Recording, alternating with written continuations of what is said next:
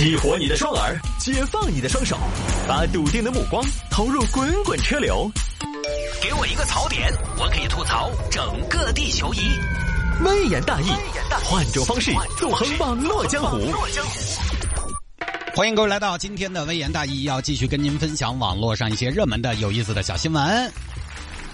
特别开心，我今天可能有点有点奔放哈，大家理解一下，因为毕竟呢，接下来五天的小长假啊，虽然我还是要上班，但是呢，这个上班呢就跟平时要做微言大义的这个状态呢，就那个强度就自然而然就不一样了，所以我也开心啊、也可以适当的放慢一下自己的工作和生活的节奏。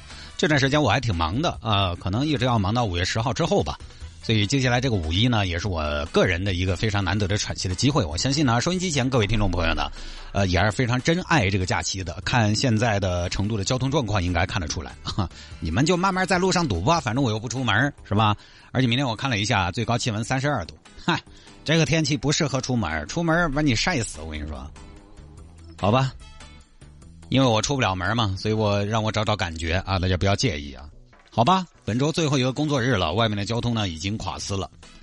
未来五天呢，我就照常上班。反正假期到了呢，也提醒大家，路上开车一定要注意安全，应急车道不要跑。高速跟车呢，因为车很多，间距呢也离得比较近，所以大家一定要打起十二分的精神。啊，四川的高速公路呢，大家也知道，很多是单向两车道、双车道。一旦占用一条车道，你知道那个车流量又大，又非常具体了。祝大家玩的开心啊！各位劳动人民，属于我们劳动人民的节日到了。毕竟呢，这儿慢慢工作恢复正常了，慢慢的呢，总算好像是在春节之后啊，我们在紧张了这么久之后呢，相对来讲比较放松一点了。刚好呢，天气也不错，是一个出游的好时节，对吧？都是几个上半年没怎么劳动的劳动人民，好好玩一玩。我五一呢，就只能在成都啊，最多走一下农村。目前安排的是。开开卡丁车带娃啊，然后到老家乡下带娃去跟爷爷一块钓钓鱼，吃吃农家饭，然后呢城里边逛一逛吧，不出远门也挺好啊。走不了也只能这么说了。而今年呢，我觉得整个就一个字啊，就是轻。轻是什么意思？轻重缓急的那个轻啊！你看现在啊，轻这个字其实很有意思。嗯，刚开始啊，我记得奢侈品嘛，奢侈品很多朋友买不起，消费不起，但是又想奢侈一把，怎么办？那么呢，于是商家在平价商品和奢侈品之间发明了一个轻奢，有吧？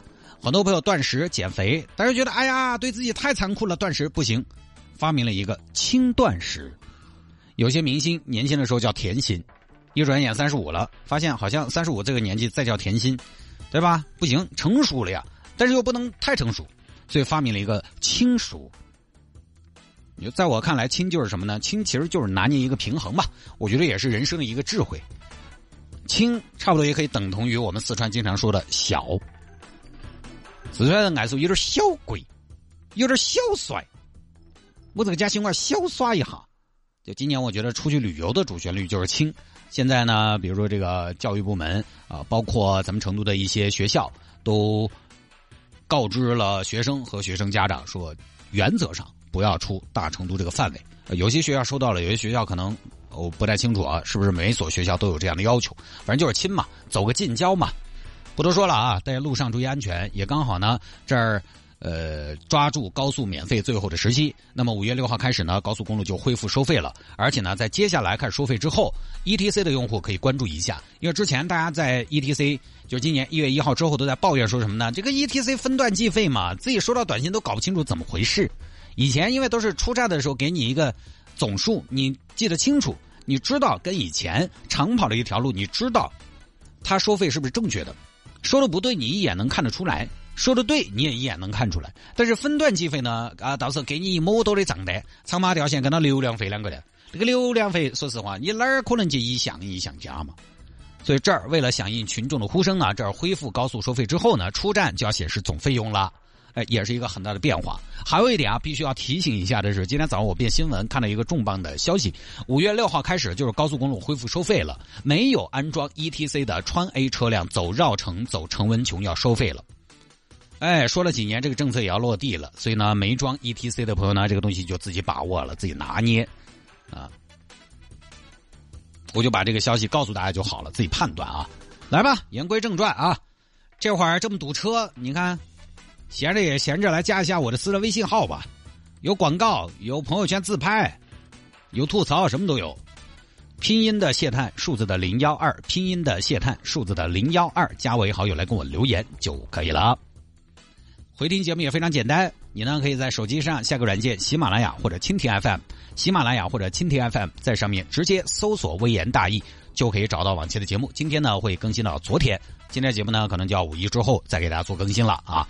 来吧，最近有听众朋友在微信上给我留言说，探哥摆一下冒充飞行员诈骗的事情。这种事情呢，其实以前是摆过类似的，就冒充某种有光环的职业去诈骗，而飞行员呢，又是诸多的这个行业当中经常被模仿到的啊，经常被被扮演到的，经常被利用到的啊，这个不外乎就是编造自己的身份啊，我是一个飞行员，舒克。然后女娃娃一听呢，哇，飞行员好像很勇敢，对吧？很理性，很冷静，关键是什么呢？收入还挺高，而且又穿着制服，很帅气。飞行员好职业嘛，来不来就年入百万的，看起来也光鲜亮丽。于是呢，就去了嘛。接下来就是对方啊，想各种各样的理由问女方借钱，骗财，有的时候还骗色，然后再消失，老手段了。就这种事情的预防，最关键的，我觉得还是不要相信天下掉馅饼的事情。我觉得这个是男男女女大家都一样。这辈子几十年了，你想想，万一哈，我举个例子，说的极端一点，这辈子几十年了，一直没有人主动喜欢你，昨天没有人主动喜欢你，今天凭什么就有个人出来，我爱你？凭什么？今天我跟你说也不会有什么区别。我这个话呢，可能说的不好听，但是是这么个意思。因为这种一定是对方主动出击，他要诈骗嘛，对吧？他一定是对方主动出击，他要主动来联系你。你想怎么上学的时候也没有男同学喜欢你，毕业了之后也没有男同事喜欢你，突然就冒出来一个爱你爱的不可自拔的一个飞行员，不可能的事情。但凡现在遇到这种什么自称飞行员、富二代、军人这种，或者是职业多么的光鲜亮丽，主持人，主持人进不到这个序列，哈哈，夸张了啊！就是但凡遇到这种，各位女孩子都要多个心眼儿，但是男孩子也要保护好自己啊。但是男的始终呢，他成本要低一些，实际上危险系数也要小很多，因为这个就是，呃，进化的时候，男女在生育成本上它是完全不对等的。女孩在这些事情上扯拐了，她就付出非常大的代价。而且哈，一般我跟你说，以上说到的，无论是飞行员也好，还是富二代也好，还是军人也好，他们真正的在一段还不算稳定的感情当中，其实他们会相对保留自己的信息，而不是一上来就全盘托出。把我所有的最好的一面都给你展示出来，尤其两个人在接触的阶段，对吧？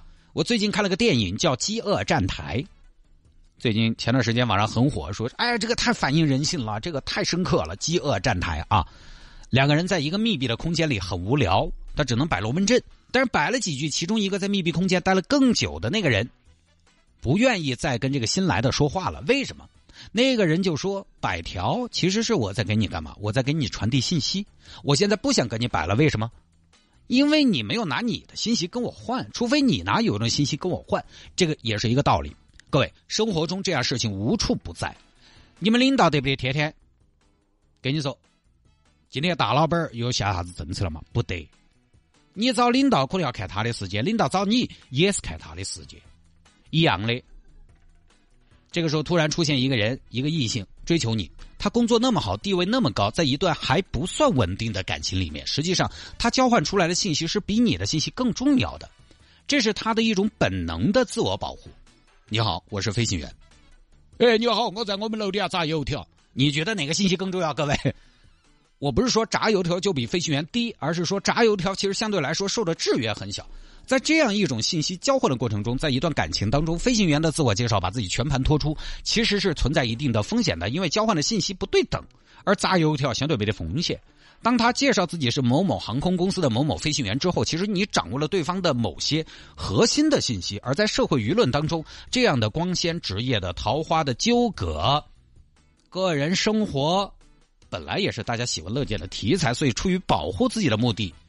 越是职业有优越感的，他越是在意保护自己，因为你跟我交换信息，你不配。我打引号这些举例，为了节目效果嘛，说的比较夸张一点。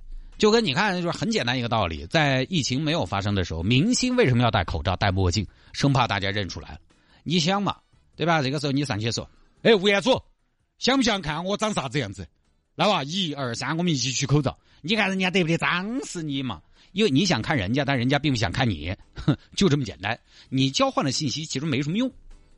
但是反过来呢，他今天比如说他明星，他今天可能状态不好，耳朵脸上长紫紫，昨晚喝了通宵，黑眼圈又掉到下巴上了。